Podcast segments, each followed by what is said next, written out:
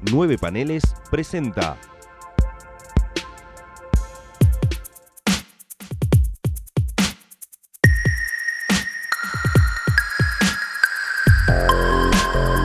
Eventorama.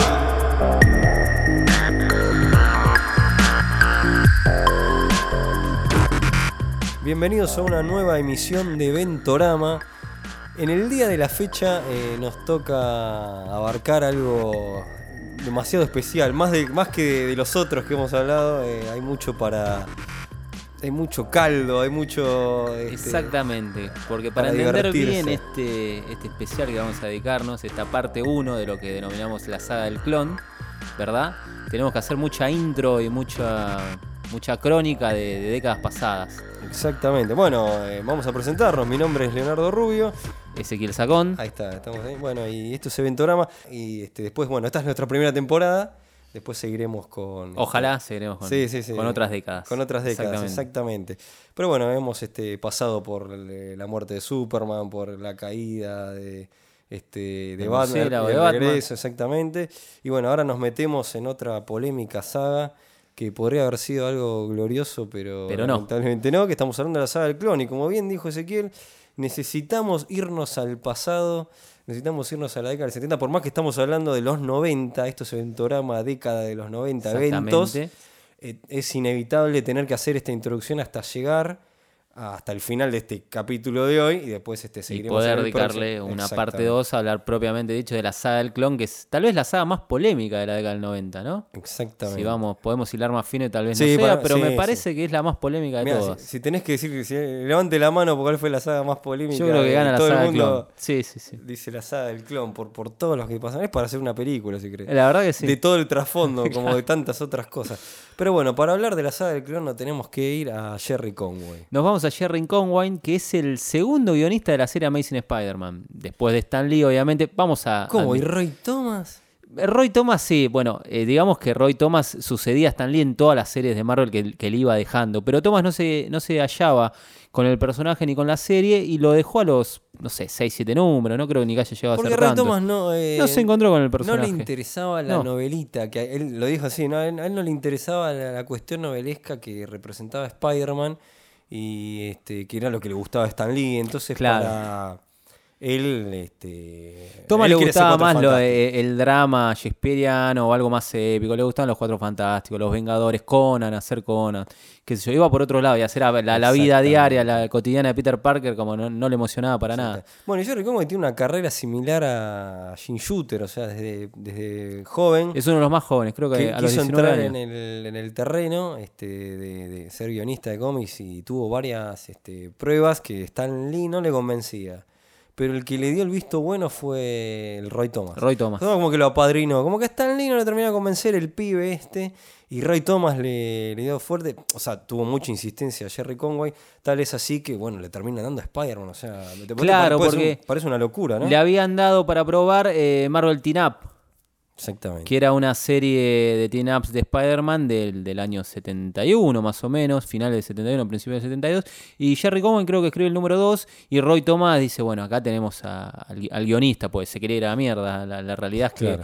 Roy Thomas no Vos quería seguir en la serie. Que él también lo dejó porque se quería Y ir. ¿no? dijo, el otro que había escrito a Spider-Man en Marvel Teen Up era Jerry Cohen, dijo, bueno, vamos a darle una oportunidad, lo habrá hablado con Stan Lee, qué sé yo, y ahora, bueno, demos la oportunidad y, y se acopló al toque a la serie, eso es lo importante, que no, no estuvo varios números para tratar de hablar al ritmo de la serie, sino que al toque empezó con todo Jerry Conway. Y algo muy importante que hay que aclarar es que Jerry Conway tenía la edad de Peter Parker en Sí, ese momento. sí, o sea, Stan Lee cuando empieza la serie tenía 40 años. Sí, sí, sí. Es loco, ¿no? Porque te pones a pensar, este, me deja un poco más tranquilo, porque yo tengo 36 años y digo, Stan Lee arrancó con, con el universo Marvel a los Sí, Stan Lee casi tenía a los 40 y... aproximadamente 42 años cuando creó, co-creó con Steve Ditko a Es Spider-Man. importante, ahí está. Sí, eh, por eh, favor. Por favor. Eh, este, es importante decirlo, pero qué loco, ¿no? Jerry Conway no tenía 19 años. Entonces, ¿qué, plus le da a Jerry Conway a, esta Spider-Man? Que el tipo contaba los mismos problemas que tenía él. Y él lo reflejaba en la serie. O sea, si él, él estaba en. eh, iba. Se mudaba a un edificio que tenía una casera que se llamaba tal, él lo reflejaba en la serie. Claro. Si en el edificio ese que se mudó, ese sucucho donde vivía él, también hacía que Peter viviera en un sucucho como él. Y si se cruzaba una vecina que le gustaba, él también lo, lo- lo- lo transportaba a sus historias. Entonces como que los problemas los sentía más cercanos que por ahí Stan Lee. Y esa era una cosa de las que Jerry también se quejaba de la época de Stan Lee, en el sentido que como que se había ido a lo que también era algo que le pasaba a Stan Lee, que estaba siendo un triunfador, este, y, este, y Peter era un, es un personaje que le tenían que pasar cosas. Claro, y estaba convirtiendo a Peter en un triunfador en cierta manera. Y era un también. winner, Sin era fachero. claro, sí, sí, sí, sí. Con Claro. John Romita, de golpe todo lo malo, todo el melodrama que le salía todo mal al pibe, te- empieza a salir todo bien. La novia, la casa, la- los amigos. Tenía una rubia que estaba Eh, far- claro, fatal, eh, era- dejaba de ser. Después una pelirroja, todos detrás de él. eh, bueno, entonces, claro, eh, no, no era lo que Jerry Cohen había conocido en un primer momento del personaje. Es más, dice como que se había alejado de Spider-Man por eso. Dice que, ¿Que, que Conway se había quejado? se había alejado. ¿eh? Ah, se había alejado de la no, serie, le había claro. perdido el interés porque sentía que Y la magia no- de no empatizaba, claro. no empatizaba. Entonces Sí. él lo quiso traer a, como esa frase que se usa tanto, de vuelta a los orígenes, ¿no? Lo Sí. quiso traer de vuelta a los, Los orígenes de Steve Ditko, claro. Exactamente.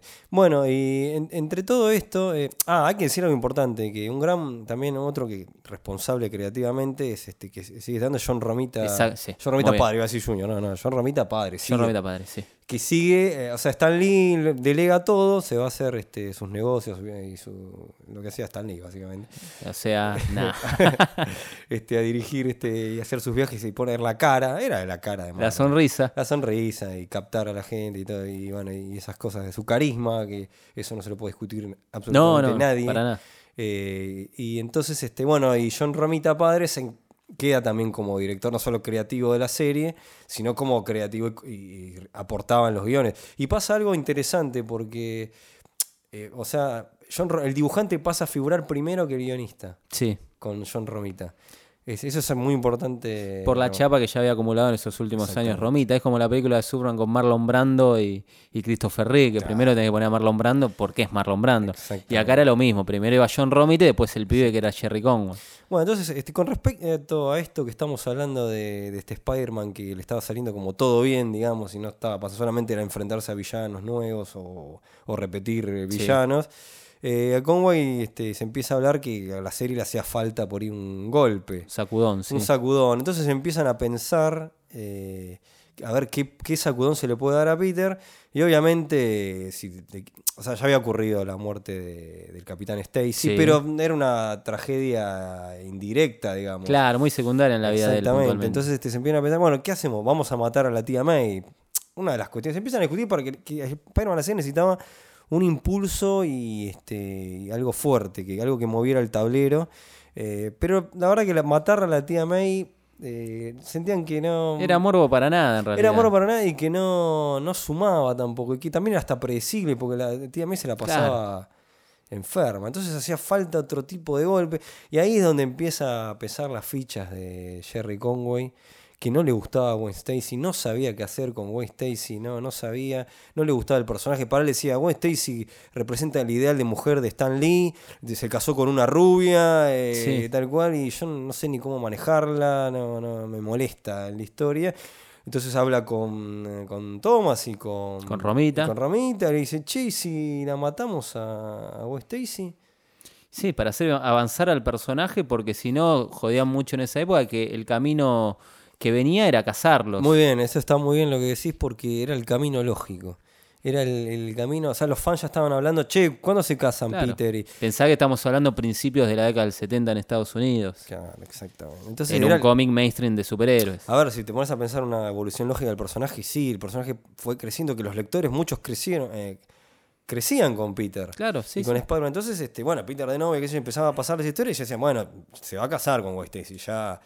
Entonces, es como que era necesario. Y no, obviamente, Jerry Conway no quería saber nada de un Peter Parker casado. No, no. Antes que eso, se tiraba del puente de Washington. Él, sí. claro, él.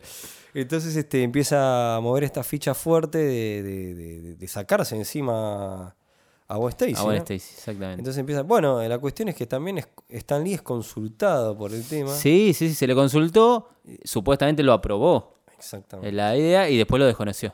Cuando vio que los fans los querían matar, dijo, no, yo no tuve nada que ver acá. ¿eh". A mí Pero nadie se- me dijo Pero nada. no saben cómo se lavó las manos Sí, olímpicamente. Pilato. Y te cuenta distintas versiones, este, te cuenta distintas versiones de un día te dice, no, me agarraron, este, yo me estaba pensando en el viaje en Europa y les contesté rápido, después te dice otra vez que te dice, Sabemos que la memoria de Stan Lee eh, Sí, no, sí. no- no recuerda las cosas. Siempre este, La excusa de Stanley es su mala memoria. sí. Claro, exactamente, esa es la palabra que quería decir. Y otra, otra vez dice que fue un llamado telefónico. Y entonces, bueno, obviamente ocurre el hecho. Este, Sí, sí, sí. Bueno, eh, ocurre la muerte de West Stacy a manos de. Y, se sacan también otro problema de tema que era el tema del Duende Verde, que ya no da para más. El tema que, que Norman este, perdiera la memoria y después volviera a ser malo. Porque Entonces- era el único villano que sabía la identidad secreta de Peter y que si el tipo no perdía ese conocimiento, era tranquilamente lo iba a buscar al otro día, está el trabajo. Entonces había que sacárselo de en medio de una vez para siempre. Entonces este, juntan dos más dos y hacen que el Duende Verde sea el responsable. También era el villano más. Era su, su por Y otra cosa que me lo voy a decir porque el villano favorito de Jerry Conway era el Doctor Octopus. Claro. Él usó un montón. O sea, como que el Green Goblin mucho no le importaba matarlo. Le cerraba por todos lados Claro, la- la, secuencia. El villano de él era, era de Conway era Que por algo lo utiliza después en el especial con Superman. exactamente. Lo convierte en el villano número uno de Spider-Man. Exactamente. Bueno, ya John Romita no estaba más, en, eso hay que decirlo, en la, en la serie. ¿Para el especial decís? Eh, no, no, para el- cuando ocurre el evento. no, sí, sí, estaba. Está, pero está, ya empieza a entrar. eh, Dibuja a Jill Kane, pero lo entinta Romita. Claro, además. esto, Ro- Romita, se- perdón, es verdad, se- seguía, este, seguía, todavía seguía pisando el verde, pero ya se está. Ya el dibujante era Jill Kane. Exact- eso es lo- que iba. Exactamente, Yo sí. No sé bien las palabras, pero Sí. eso No, no nos olvidemos que John Romita para esa época se había convertido en director artístico de Marvel. Era el director, por más que Stan Lee se quedaba con todos los títulos y no pagaba lo que correspondía, en la práctica el director artístico de Marvel era John Romita. Sí, Entonces, entonces tenía otros tipos de ocupaciones. y Sí, ya- sí, sí. Y bueno, igual Gil Kane, este, un campeón. Un dibujante increíble, uno de los mejores dibujantes superhéroes de la, de la Exactamente. historia de Y le- Marvel. Y le, toca ser este, supervisado por, eh, como vos decís, por John, por Romita, hacer la muerte de West Stacy. Bueno, esto, este evento ocurre y te- tienen aluviones de cartas de fans, algunos que les aplauden eh, la valentía y Claro, pero una movida muy fuerte. Sacarte en dos números de una serie regular, sacarte a la novia fija del protagonista, o fija, la única que tenía Peter en ese momento, y al archienemigo. Te los sacás muertos. O sea, no, no que los sacás que se fueron de un viaje y van a volver muertos. Claro, no es que exactamente. ¿no? Ningún personaje de cómic mainstream de, de superhéroe de Marvel C le había pasado algo tan extremo, para nada. Pensá en. Superman, en Batman, nunca iba a pasar algo así. Mira, Conway dice que también lo que lo. Él habla un poco que a veces los personajes se escriben solos y como que la historia lo fue llevando y lo que fue sucediendo. Y también un poco habla de la época en que estaban viviendo, en que él se considera como el, el, el inicio de, del fin de la Silver Age, Sí. el inicio de la Bronze Age y la época de cinismo en los cómics. El fin de la inocencia en el cómic de superhéroes se produce con la muerte de Gwen Stacy. Exactamente. O sea que Gwen representa. La muerte de Gwen representa el inicio de, de la, la pérdida de la magia en el cómic, en cierta manera. Antes el héroe siempre llegaba. Siempre llegaba a salvar a la novia, a la persona de turno. mencioné en una nota que hice- para nueve paneles, este, que habla sobre Spider-Man Blue. que Sí. Es un homenaje a esa época. Ahí, ahí hablo un poco, menciono eso, este, este, esto que estamos hablando. de Claro, la- porque se quiebra esa cosa mágica del cómic de que siempre el superhéroe lle- si- llega, siempre salva a la persona. No, de golpe se, se pasa al mundo real en cierta manera. Claro, el superhéroe es, es falible, falla, ¿Y qué- como podría ser en el mundo real y la persona muere. Pero ¿por qué pasaba esto también? Porque en Estados Unidos tenían este, la guerra de Vietnam, Sí. estaba el escándalo de Nixon, o sea, había un montón de cuestiones que estaban rompiendo. Hollywood también estaba sufriendo una transformación, o sea, se estaba empezando, basta del cine de estudio, se estaba filmando más en la calle, había una, una quiebre en, en- en la cultura que obviamente se refleja este, por lo que está pasando en el Sí. momento histórico, ¿no?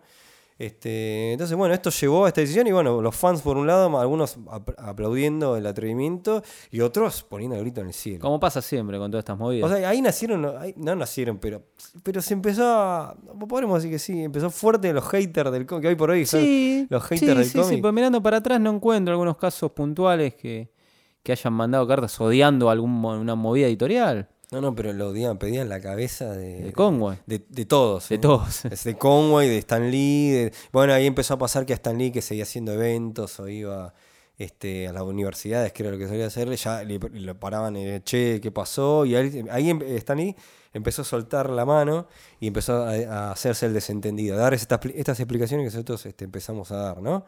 Exactamente. Entonces este, empezó a hacerse el desentendido y no, pero ¿cómo pasó esto? Debe haber sido cuando. Yo no cuando estuve, estaba de vacaciones, no, yo no yo sabía estaba nada. de viaje, ¿no? Se ve que cuando lo aprobé por ahí estaba en la cabeza con otra cosa. Y ese Tremendo. tipo de cosas. Y eso Jerry Y Conway le también pasó toda la, la mala jugada a Roy Thomas y y a John Jerry. Conway. Y a Jerry y a Conway, Jerry claro, sí. Conway. Que este, exactamente. Y Conway eso no le dolió. No, no, que, Y sí, le que el patrón le haya claro, soltado de esa manera, sí. De esa manera no haya bancado. O sea, ahora, hoy por hoy, este, con lo que pasó con lo de Wally en Heroes in Crisis, a Tom King le deseaban la muerte. Bueno, a, Jerry Conway le pasó. También. Dejó de ir a convenciones, lo insultaban, o sea, imagínense que. Este, y encima no sentirse respaldado por, por la compañía. Sí. Eso terminó desencadenando en que se fuera, pero a- este, todo es- eso terminó de como que termina de coronar, pero hubo otras cosas y otras imposiciones editoriales que lo llevan a Jerry Conway darse un portazo. Este, y una de las cuestiones empiezan las imposiciones de Stan Lee. Una es, eh, había hecho un trato con una compañía de juguetes, les pide, le pide que haga un Spider, un Spider vehículo. Un- claro, un Spider móvil, sí. Exactamente, de Spider-Móvil, como Batman, aquellas cosas que parecía ridículo, insólita. Pero para la Marvel de los 70 que tenía que exprimir el billete en todos lados, cualquier cosa venía bien. Exactamente. Entonces, por un trato de una juguetera, le dice: Vos después hacés lo que quieras, si querés que se termine en un hundido en un río, pero tenés que Pero mostrarlo para sacar el muñeco el juguete, nada más, claro. Entonces, bueno, le pone una imposición y como, bueno, lo hace. Este, obviamente, imposición de Stan Lee, seguido por la cadena que es este. Roy Thomas. Tho- o sea, Roy Thomas era el que decía, Stan Lee por ahí lo pensé, era el que manejaba los teatros y le decía, pero Roy Thomas era el que hacía la bajada. Como siempre fue muy leal. Eso, Sí, sí, la mano derecha. Siervo de- leal, mano derecha. de Stan Lee, sí. Este, exactamente. Este. Y bueno, esa fue una de las imposiciones. eh, este, y otra imposición que empezó a pesar era que fue ese que, que le dijo. Que trajera de vuelta a Gwen Stacy. O sea, Y Conway le dice, pero escúchame, no. está no, muerta. No, no, no, a mí no me importa nada. Vos de alguna manera tráemela de vuelta a la mina. Ya. Tráemela, porque Sí, lo- sí. no, estoy, Nos no están aguanto- matando, no no puedo ir a- aguanto más que la gente me pare, me, me insulte, me viene, traela como sea, pero esto le saca el realismo a, a lo que le No le importaba dando. nada a Stan Lee. No me importa, vos traela. bueno, al, al Spider eh, Boogie, que terminó- era un Boogie, se ter- terminó en un número hundiéndose en el, Sí, en el lago de, del, del lago, hay uno de los de Nueva York. Exactamente. no me acuerdo Se cuál lo era. sacó encima Se rápido. lo sacó encima. Bueno, este. Y, y bueno, y tuvo que hacer caso a las órdenes porque él no deja de ser un empleado. Obviamente, Y sí. entonces, ¿qué, y qué pasa? Él, hab- él había este, inventado un villano que se llama el, el, el Yacal. Sí. El Yacal que la- creo que la primera aparición junto con Punisher. Sí, en el Amazing Porque Jerry 129. Es el creador de Punisher, sí. El castigador. Ya para esa época teníamos un nuevo dibujante que era Ross Andrew. Es importante decirlo. Sí, ya claro. Jill Ken había hecho un paso acostado, ahora tenemos a Ross Andrew. Este, bueno, eh, al Pan, el Punisher era un personaje súper secundario que lo, Sí, sí, para. mandado por el, el Por el chacal para, matar, a Spider-Man, sí. Era como un recurso de, de un número en realidad. No esperaba que tuviera el éxito que tuvo después. No fue el único que al cual este secundario que había inventado Jerry Conway, que fue utilizado para mandar a. Villano, perdón, secundario. Villano que para matar a Spider-Man, el Tarántula también, que era una especie de Capitán América de- Suena bizarro, pero es así, de un país latino, que Jerry Conway lo crea en con, eh, estas eh, doctrinas de. de- ¿Cómo se llama esto de autoritarismo en, en los países este, Eh, latinos? la- las dictaduras Dictadura militar. Mirá que le di una vuelta bárbara porque no me salía, no me venía la, la palabra dictadura militar, quizás la estaba negando.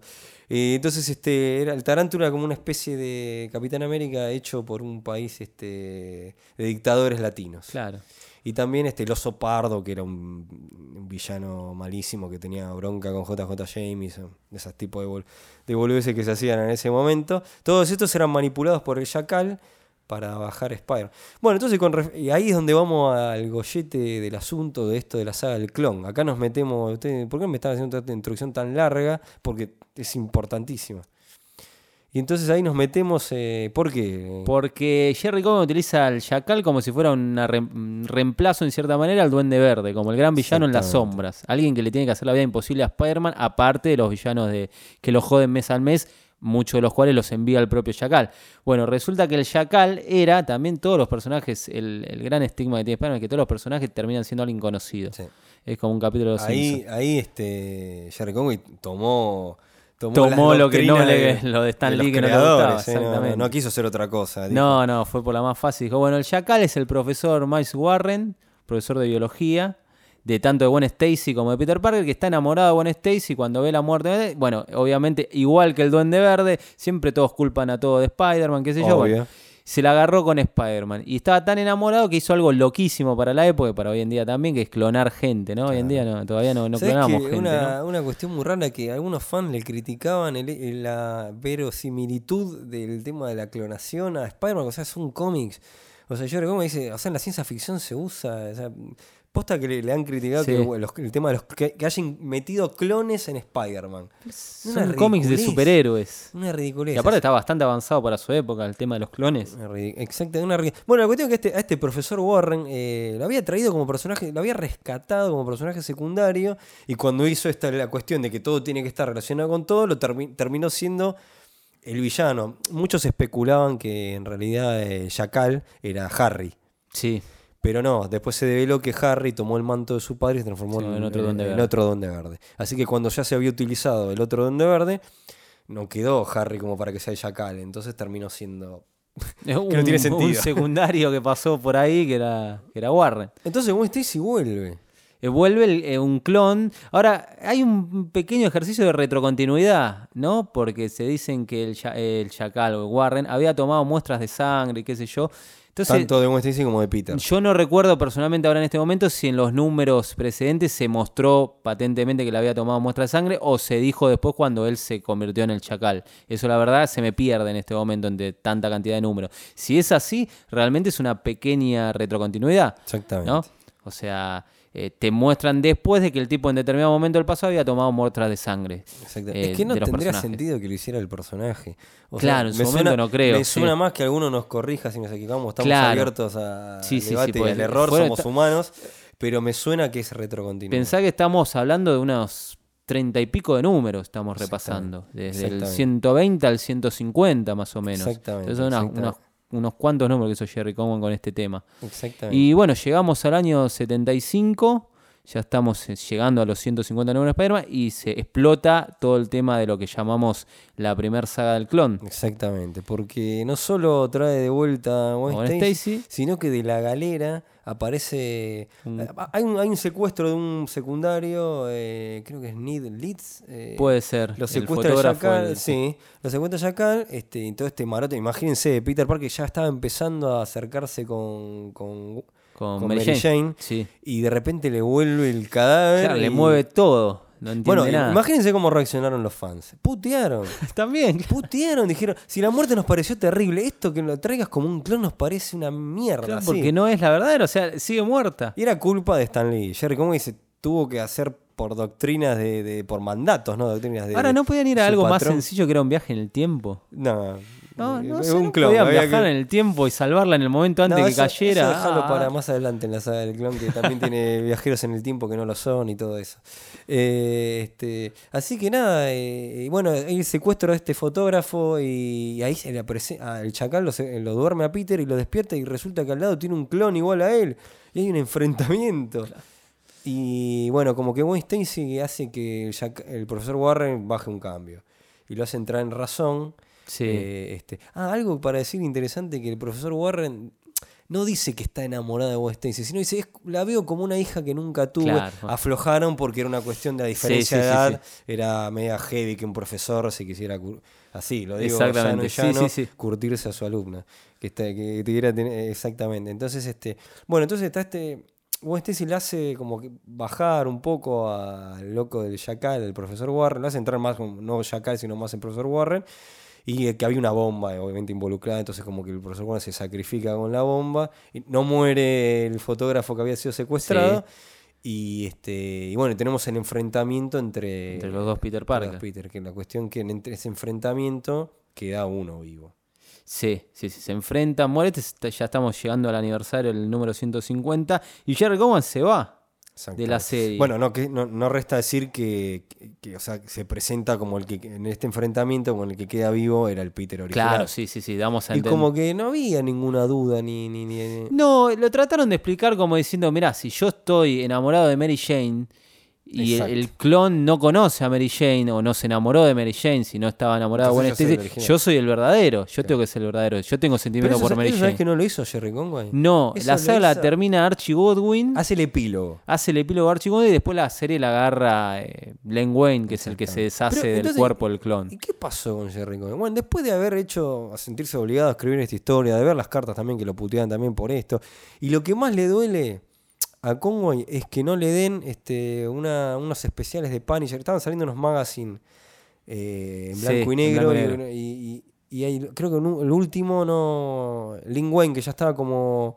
como capo porque Roy Thomas se había ido, Sí. no se lo da a él. Y él, para él, él siempre le habían dado a escribir el personaje que había creado. Entonces esto le da por el forro quinto del oro, así, perdón la, Sí, la sí, palabra, sí. y renuncia y se va.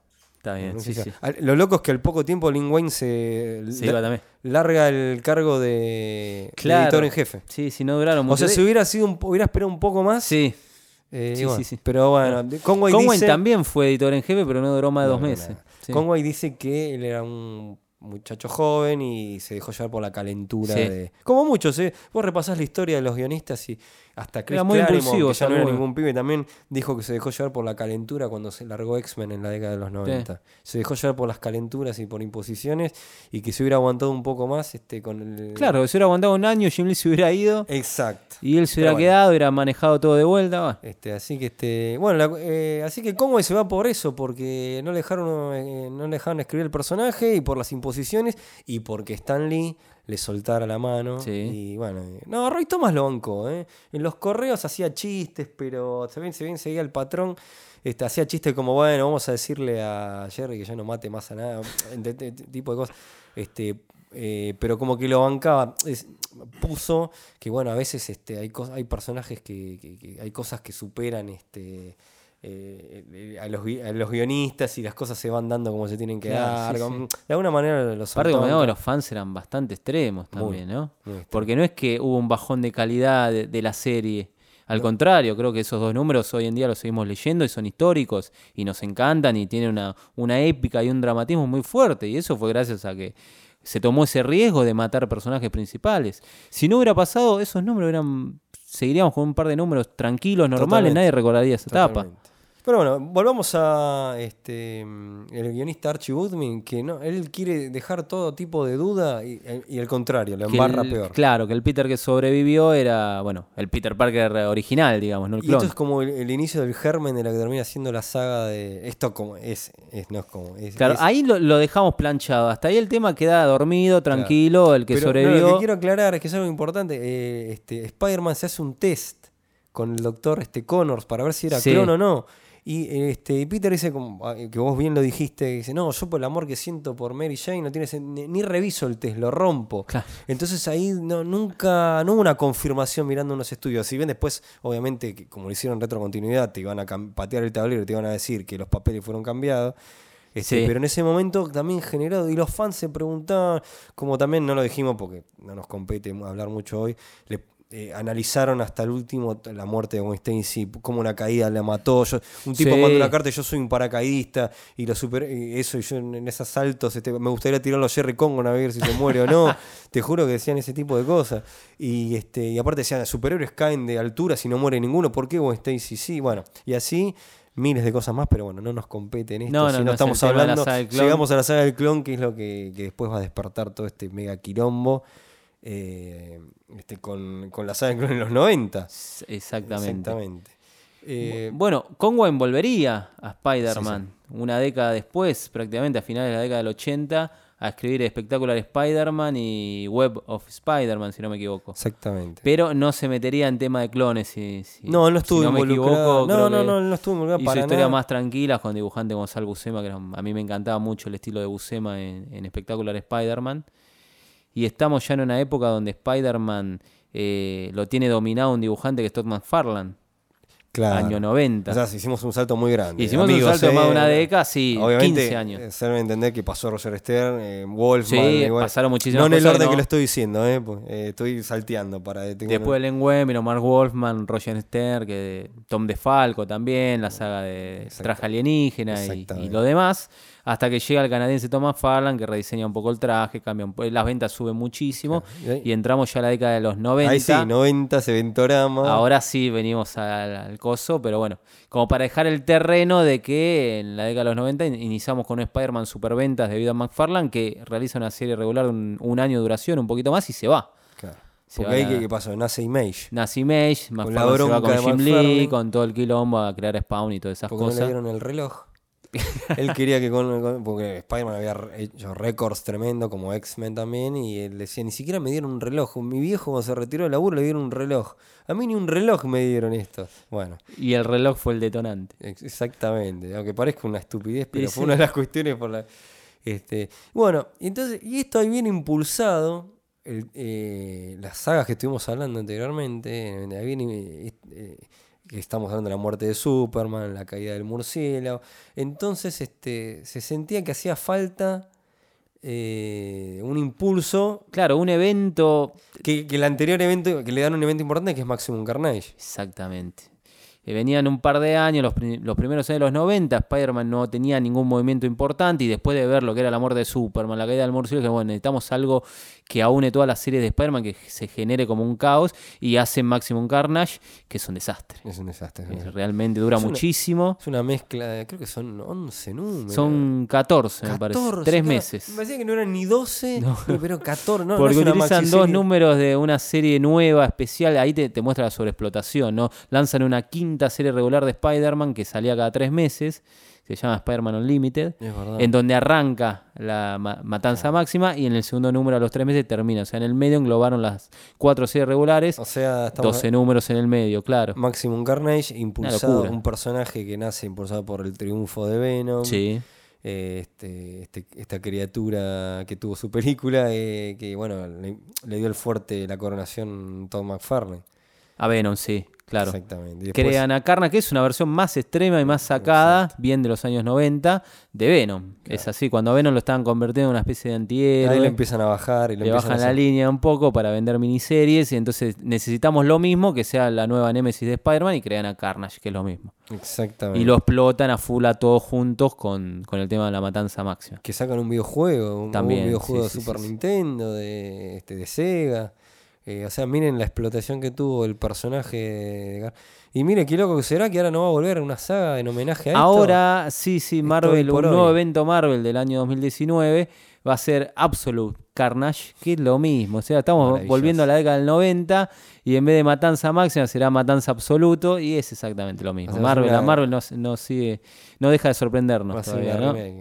Este, bueno, eh, bueno, yo creo que estamos en condiciones de cerrar la primera Me parece parte. que sí, llegamos bien. eh, este, la primera parte de esta saga del clon que tuvimos que dividirla en dos porque era necesario hacer esta intro para llegar a meternos en para el meternos quilombo. bien en el, en el ambiente, sí. en, el, en el quilombo, en la salsa que es este la saga del clon de los 90. Que la verdad que yo le voy a ser sincero, aún hoy por hoy no la entiendo. No la entiendo. este oh, eh, y vamos, vamos a ver si quizás hablando con Ezequiel la puedo llegar a comprender. La podemos Y eso que tenemos un poco. Eso que tenemos cómics acá para, para revisar. Y aún todo. así, aunque los tengo delante, sigo sin Este, entenderlo. y ¿no? sacan eh, como el, el diario del Chacal, te sacan el diario Norman Osborn y aún así, por más que te lo expliquen, No, no, no hay la forma. sigo entendiendo. La verdad que es como dijimos en principio, es una fiesta en sentido de todas las, Una fiesta bizarra. todas las cosas que pasaron. Una saga que debe haber sido corta y se terminó estirando Sí. hasta el hartazgo por cuestiones de venta y por una Marvel que quería dar unos manotazos este, de ahogado. En la peor época de su historia. Exactamente. Y eso dio Spider-Man la saga en clon, con- considero una de las peores, los peores sucesos de Spider-Man de la vida, Sí. que al personaje lo arruinó. Sí, en Vamos ese momento sí. Lo arruinó, Sí, sí, lo mató a nadie. Ya en un momento la gente no quería hacer nada con Spider-Man y muchos en culpa de, de la saga del clon. Así que esto, bueno, esto fue la primera parte de la saga del clon, introducción de, de Ventorama de la década del 90. Y bueno, obviamente esto se está grabando gracias a la conducción de Gonzalo Ruiz. Estamos en 9paneles.com. Nos pueden encontrar, eh, pueden encontrar en Facebook. Es este, obviamente buscan por eh, 9 paneles. En Instagram 9.paneles también. Eh, y bueno, vamos a decir, tenemos hashtags, eh, que es este Eventorama, también eh, bueno, en Twitter. Y Nueve Paneles también tiene este, otros podcasts, eh, acá se lo, se lo paso a Ezequiel, si se anima a decirlo, ¿se anima? Si, si lo entiende, mira, lo, si lo- entiendo, si lo metí. entiendo la letra. Porque estamos hablando de los podcasts que están saliendo ahora, ¿eh? Lo que- De los podcasts que están saliendo ahora veo que hay un podcast Distinguida Competencia. Es un podcast de deseo, obviamente. Y no encuentro otro. No, ¿Cómo? no, no, que está bien. eh, habla de el- distinguida competencia, habla de este, gemas de DC ochentosas y, este, y post-crisis. Como tiene que ser. Como tiene que ser, exactamente. Y obviamente en Nueve Paneles tenés unos maravillosos, hacen el podcast de Nueve Paneles, hacen los amigos, les mandamos un saludo grande. Este, y también estuvo el podcast de la Legión. Exactamente. Este, así que bueno, también este, recordamos. Ah, y el de un Patrol que hace el querido Sí, Gonzalito también. Grandes grupos que, de que- DC. que le dedicó a la serie, este, ahí se, se comió toda la serie y dedicaba un especial a cada, a cada capítulo. Así que este, bueno, eso, este, y los invitamos también a, a seguir las notas que Ezequiel también colaboró. También colaboro. Muy Este- buenas notas, muy buenos diagramas. Está bueno el sitio, la verdad que. Yo también. eh, de- que estamos también, que estamos, bueno, estamos. sí, exactamente. Así que saludos a todos los colaboradores. Nos pueden encontrar siempre ahí. Exactamente. Así que bueno, esto fue Ventorama, eh, la saga del clon Parte uno. 1.